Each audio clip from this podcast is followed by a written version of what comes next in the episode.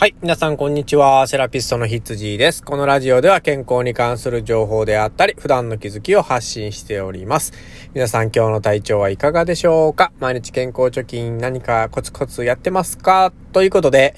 えー、今ちょっと時間空いたんで、えー、ラジオを撮りたいと思います。えっとですね、今日はまあ、すごくいい天気でね、仕事日和というかね、遊び日和というか、3連休の後なんでね、皆さん体はだるいかなという思うんですけれども、まあ、頑張っていきましょうっていうことですね。で、えっと、コロナもね、だいぶ落ち着いてきてですね、まあ、あの、東京でも大阪でも少し新規感染者数が減ってきて、テレビでもね、連日お伝えされてますけれども、やっぱりね、これから10月入ってくると、どんどん気温も下がってきて、乾燥が進むんですね。だから空気をね、しっかりこう、あの、循環させるっていうのはすごく大事になってくるかなというふうに思います。えー、まあ、それ乾燥がね、ひどくなってくると、さらにまたね、えー、感染者数が増えてくるっていうこともかなり可能性としてはありますので、気をつけたいところかなっていうふうに思いますね。えー、まだまだちょっとこう、マスクとか消毒っていうのはね、えー、ずっとし続けていかないといけないような状況ではありますのでね、まあもう少しだと思いながらね、まああの、うまいこと付き合って頑張っていきましょうということですね。はい。じゃあ、えっ、ー、と、本題に入っていきたいと思います。えっと、今日はですね、あの、治療家さんはこれからその患者さんの心理もしっかり捉えていかないといけないよね。っていう話をちょっとしたいと思います。まあこれどういうことかって言いますとですね、今日朝からあのラジオでね、あの、金婚西野さんのですね、あのラジオを聞いてたんですよ。まあその時に言ってたエピソードの中でね、えー、僕がちょっとあの思ったことっていうのをね、今日お話ししたいなというふうに思います。えー、何かと言いますとですね、まあ金婚西野さんってやっあの、絵本描いてるんですね。まあ、毎日絵を描いて、えデスクワーク、いわゆるデスクワークをしていると。まあ、椅子に座ってね、えー、机に向かってお仕事されてるので、えー、結構ね、スマホ首みたいな感じになるんですね。ストレートネック。まあ、最近よく言われるやつですよね。ま首の湾曲がなくなってですね、ちょっとまっすぐ気味になって、まあ、首とか肩とかのね、筋肉がガチガチになってくるようなね、えー、ストレートネックですけれども、まあ、これが最近結構あるので、まあ、整体院にね、えー、治療しに行かれたらしいんですよね。まあその時のエピソードを喋っておられたんですけれども、まあ大体30分か40分かぐらいね、あのー、治療されてですね、まあ揉んだりとか引っ張ったりとか、あの、されたらしくって、まあその終わった後にですね、あの、ビフォーアフターをね、先生が取ってくれたらしいんですよ。で、えっと、まあ、どうですか？変わりましたよねっていう風な感じでですね、えー、金庫リストが聞かれたらしいんですけども、ご本人はですね、あんまり変わった感じがわからなかったらしいんですね。でもですね、やっぱり先生にそう聞かれるとですね、やっぱり気を使いますよね。気を使っちゃって、あ、変わりましたね。変わりましたねっていう風に しか言えなかったと。まあ、そういうお話をしてたんですよね。で、これの、えー、まあ、エピソードをね、僕聞いて、いや、すごくあるあるだなと思ったし、あのー、治療家側もすごく気をつけないといけないなって、こう、再確認したような、えー、お話だったんですよね。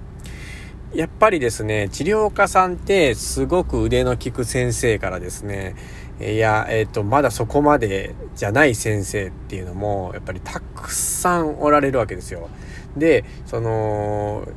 こういう業界、治療科の業界っていうのは、どこまで行っても天井がないわけですね。まあもう、どんな世界もそうなんですけれども、えー、もう天井がないと。だからすごくすごい先生もいてますし、えー、全然すごくない先生も、まあ開業されてると。ね、あの、中には、あの、流行っててもそんなに腕の効かない先生なんかもたまにいらっしゃるんですね。まあ、あの、おしゃべりが上手であったりとか、店の作る雰囲気が上手だったりとか、違うところで治療院経営をされてる先生っていうのも実はいらっしゃいます。で、えっと、まあ、その西野さんの、あの、やってくださった先生が、まあ、うまいか下手か、その、その辺はちょっとよくわからないんですけれども、まあ、とりあえず、あの、終わった後にビフォーアフターをして、その、えー、治ってたでしょっていうのを求められたと。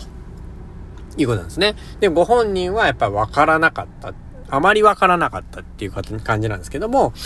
えっと、これはですね、やり方としてはちょっとまずいかなっていうふうに僕は思いましたね。あの、まあ、ビフォーアフターするのは、まあ、悪くはないんですけれども、まあ、あの、自分、例えば自分だけが変わったなと思っても、やっぱり、その、まあ、素人さんですよね。まあ、治療に、それはまあ、全然知識がない方が来てくれてるわけですから、えー、そんな方に対してですね、まあ、どう変わったかっていうのをまず説明しないとですね、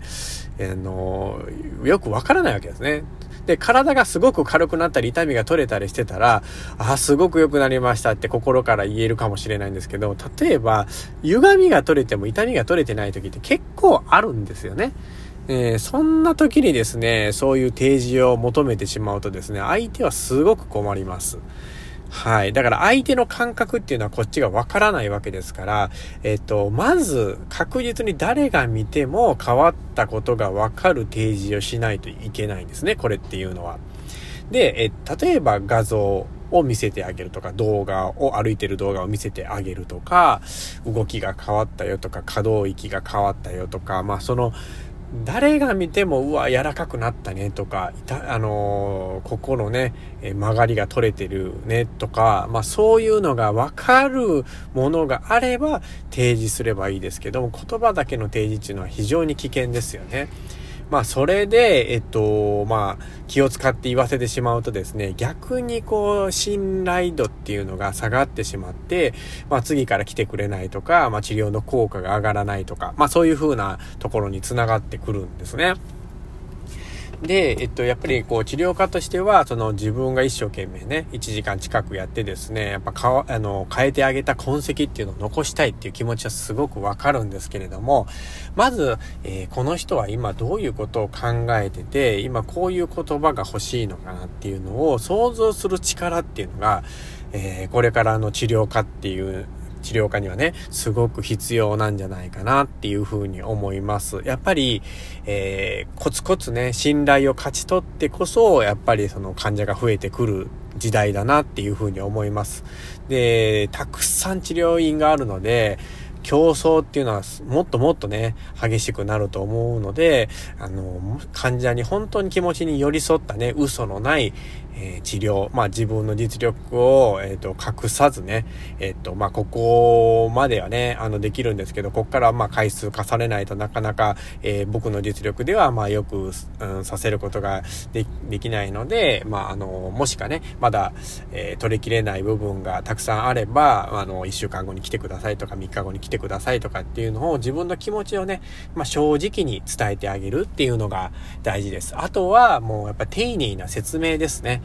えっと、ここがね、まあ、あの、例えば巻き型になってて、まあ、すっごく肩が